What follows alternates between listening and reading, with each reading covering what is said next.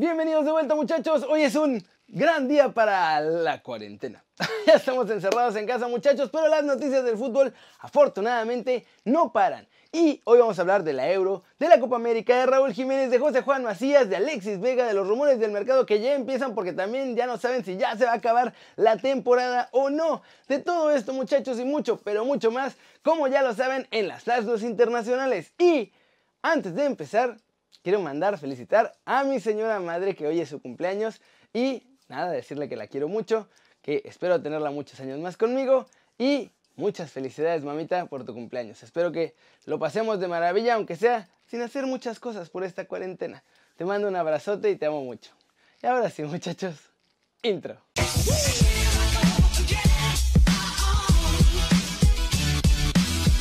Arranquemos con la nota One Fútbol del día que es sobre qué va a pasar con la Liga MX porque ahora se suspendió, pero no sabemos si ya se va a acabar el torneo o si va a poder seguir. Y con esto, Cruz Azul podrá por fin ser campeón ya que es el super líder. Pues parece que no muchachos, ni así la máquina va a poder llevarse el título y es que las autoridades del fútbol mexicano están diciendo que el futuro campeón se va a decidir como siempre muchachos, que no van a mover nada, que ni van a cambiar nada que el clausura 2020 va a tener un campeón a la antigüita. Es decir, a pesar de las pausas, esperan volver pronto a jugar, van a apretar todas las jornadas para volver a ponerse al corriente con el calendario y los dirigentes del fútbol mexicano quieren volver a jugar a partir de la primera semana de abril, aunque depende de qué pasa con toda la situación en México. Si hacen esto de ponerse a jugar, van a acomodar todo apretado y los cuartos de final se podrían jugar hasta sin seleccionados, pues si regresa el fútbol en el mundo, también habría fechas FIFA. Eso sí, como está la cosa realmente, lo más probable es que no haya fútbol hasta mayo y entonces sí van a tener que pensar cómo van a elegir al campeón, porque si no, se va a empalmar lo que queda de este torneo con el siguiente torneo y eso no lo pueden permitir muchachos. A los directivos les urge jugar porque dinero muchachos, pero más vale esperar porque más gente puede ponerse mala, se puede crear un montón de caos en nuestro país y mejor mejor tomarlo con calma, muchachos. El fútbol vendrá después. Y recuerden que si quieren saber todo lo que pasa con la Liga MX, si regresa, no regresa, cuando regresa y demás, pueden bajar la app de OneFootball. Es totalmente gratis y el link está aquí abajo. Pasemos con dos jugadores de Chivas a los que me querían extorsionar muchachos por unas supuestas fotos comprometedoras tras haber estado entrenando con el trío olímpico. Y es que un fotógrafo de TV Notas, o sea del récord, que no solo habla de deportes, publicó hoy una foto de ellos en un restaurante de Polanco echando la comidita con unas amigas suyas. La cosa es que el fotógrafo primero se fue directo a hablar con los jugadores para pedirles una lana por no publicar estas fotos. Pensó que iba a sacar buen billete muchachos, pero no contaba que los jugadores, teniendo claro que no hicieron nada malo, le iban a decir que no. Luego de este intento de extorsión, tanto Vega como Macías fueron directito a la oficina de Richie Peláez para explicarle lo que pasó y de paso pedirle ayuda. Así que el directivo los apoyó. De hecho, no habrá castigo ni ningún tipo de represalia para los jugadores porque no rompieron nada del reglamento, ni estaban pedos, ni nada, muchachos. A diferencia de lo que sí pasó con Antuna o con el Chicote Calderón, que sí estaban medio borrachines, pachangueando a altas horas de la noche. Ayer, unas horas antes de que se publicaran sus fotos en esta revista, tanto Alexis Vega como José Juan Macías lanzaron comunicados en sus redes sociales atacando el tema directo, dejando claro que a pesar de lo que parecen las fotos, ni pasó nada ni rompieron ninguna regla. Porque además en esta revista de chismes acusan a Vega de engañar a su esposa, cosa que, por lo menos por lo que se ven en las fotos, no pasó. El que sí andaba muy acaramelado con su muchacha era Macías, pero él era el único y Vega estaba ahí en su rollo y de hecho hasta había otro jugador de Chivas, muchachos. Y bueno, más allá de eso, yo sé que hay que comer, pero no inventen, hay formas. Y estar buscando en la vida privada de los jugadores ya es demasiado. A los jugadores se les tiene que atacar o se les tiene que alabar por lo que están haciendo en el campo, muchachos. Lo que hagan en su vida privada es su bronca. ¿Ustedes qué piensan? Y muchachos, se va a transformar el ascenso. Los clubes de esta liga ya tuvieron que aceptar un montón de cambios, eso sí. Lo hicieron con la condición de que no se cancele ni el ascenso ni el descenso. Y es que luego de varias pláticas no quedó de otra más que aceptar todos estos cambios, muchachos. Ahora no se han hecho oficiales todavía, pero ya están esencialmente acordados y el próximo jueves se hará la asamblea oficial donde van a poner todo ya en el papelito. Entre los cambios que habrá es que se va a reducir la edad de los jugadores. Va a ser una especie de liga sub-23, pero con algunos refuerzos mayores de esta edad. Va a haber extranjeros también en esta liga, pero el número será mínimo, pues quieren que sea más una liga como que desarrolle jugadores. También esperan aumentar el número de equipos hasta 20, al igual que en la Liga MX. Actualmente apenas hay 12 en la Liga de Ascenso. Y ojo, que no todos podrían seguir luego de todos estos cambios, así que va a haber un montón de equipos nuevos. A cambio de aceptar todo esto muchachos, lo que pasará es que se mantendrá el ascenso y el descenso como hasta ahora.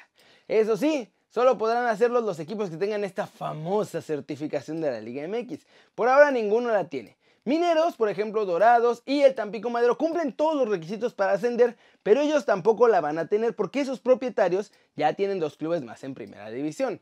Caliente tiene a Querétaro y Cholos, Orlegui tiene a Santos y Atlas, y Grupo Pachuca pues tiene a Pachuca y a León, y por eso no les permiten ascender a la Liga MX. ¿Cómo ven? ¿Será que servirá un ascenso con chavitos muchachos? A ver, podría ser una buena forma de formar y de incentivar a que salgan más jugadores mexicanos. La cosa es ver qué tanto nivel tiene, porque si no, pues de nada sirve que haya un montón de chavitos si no hay un nivel realmente importante. Y finalmente hablemos de Raúl Jiménez porque llegaron noticias desde Manchester sobre su futuro y la verdad es que me sorprendió bastante la cosa. Lo que pasa es que esta mañana, mañana de nosotros y tarde de allá de Manchester, el Manchester Evening News publicó que Manchester United sigue interesado en hacer el fichaje de Raulito. Esto ya sabemos que no es sorpresa para nadie muchachos. Lo que sí fue sorpresa es que el diario asegura que nuestro lobo goleador ya hasta fue sondeado por los Red Devils y que sí le gusta la idea de llegar a jugar con los de Old Trafford, que está interesado. Tras saber que sí le interesa vestir la camiseta del United, entonces la directiva dice que ya va a comenzar a ver cuánto le va a costar ficharlo. Los Red Devils están muy interesados en tener otro efecto como el del Chicharito, que en lo comercial y en lo deportivo fue un hitazo cuando Javier firmó con ellos.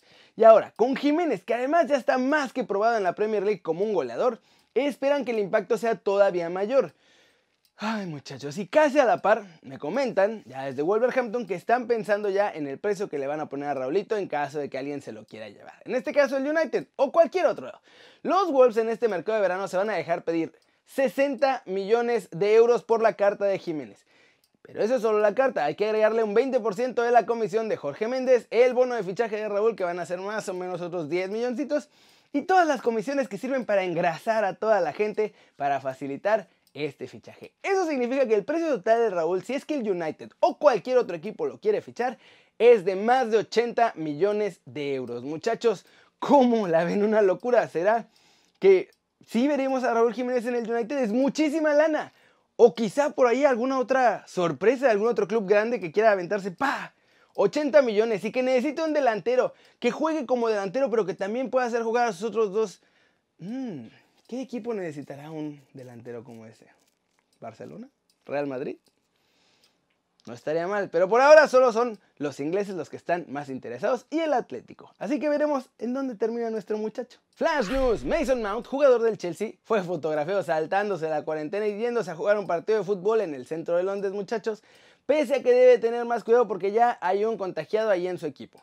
Javier Pastore, Mario Balotelli, Andrea Pirlo y Fabio Canavaro son algunos de los jugadores y exjugadores que ya confirmaron este lunes que van a participar en un torneo en línea del FIFA 20 que va a comenzar el próximo jueves. Todo esto para aliviar a la gente y promover que se mantengan en casa jugando y no se arriesgan a ponerse mala con todo este bicho que tenemos por el mundo. La FIFA anunció también este martes que va a buscar nuevas fechas para la primera edición del Mundial de Clubes del 2021.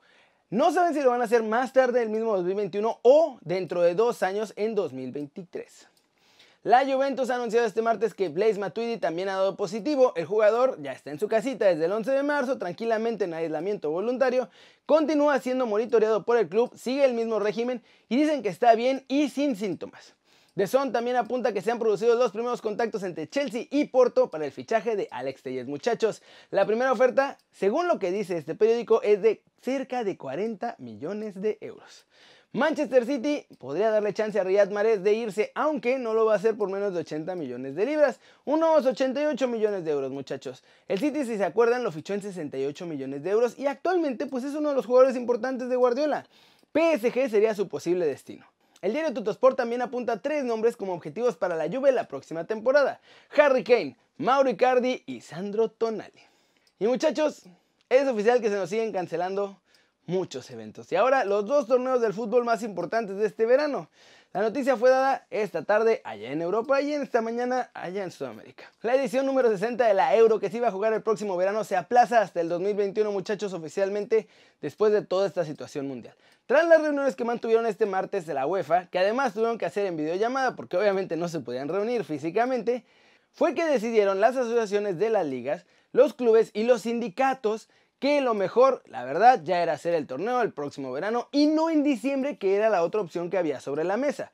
por unanimidad, el torneo se pospuso hasta el 2021 y se disputará del 11 de junio al 11 de julio. Alexander Steferin, que es el presidente de la UEFA, fue el que se encargó de hacer este anuncio oficial. Además de la Euro, la CONMEBOL también le notificó a sus asociaciones que la Copa América, que se iba a jugar este año en Argentina y Colombia, se aplaza también para el 2021. Muchachos, luego de este cambio drástico, la nueva fecha que puso la CONMEBOL para que se juegue el torneo va a ser exactamente la misma que la de la Euro, del 11 de junio al 11 de julio del año que entra. ¿Cómo la ven muchachos? Tendremos un verano típico sin fútbol, sin selecciones, pero el año que entra va a haber dos torneos al mismo tiempo, así que vamos a tener que estar así, con un ojo al gato y otro al garabato. Y ahora solo queda ver, pues qué pasa con los Olímpicos, que también ahí están los torneos de fútbol, así que veremos si se cancela o si siguen con esta postura de jugarlos. Por ahora es todo por hoy muchachos, muchas gracias por ver este video. Ya saben, denle like si les gustó un zambombazo durísimo, esa manita para arriba si así lo desean. Suscríbanse al canal si no lo han hecho, ¿qué están esperando muchachos? Este va a ser su nuevo canal favorito en YouTube. Denle click a la campanita para que hagan marca personal a los videos que salen cada día muchachos. Yo, yo soy Kerry Ruiz y como siempre, un enorme placer ver sus caras sonrientes y bien informadas muchachos y en cuarentenita en casa. Chau chau.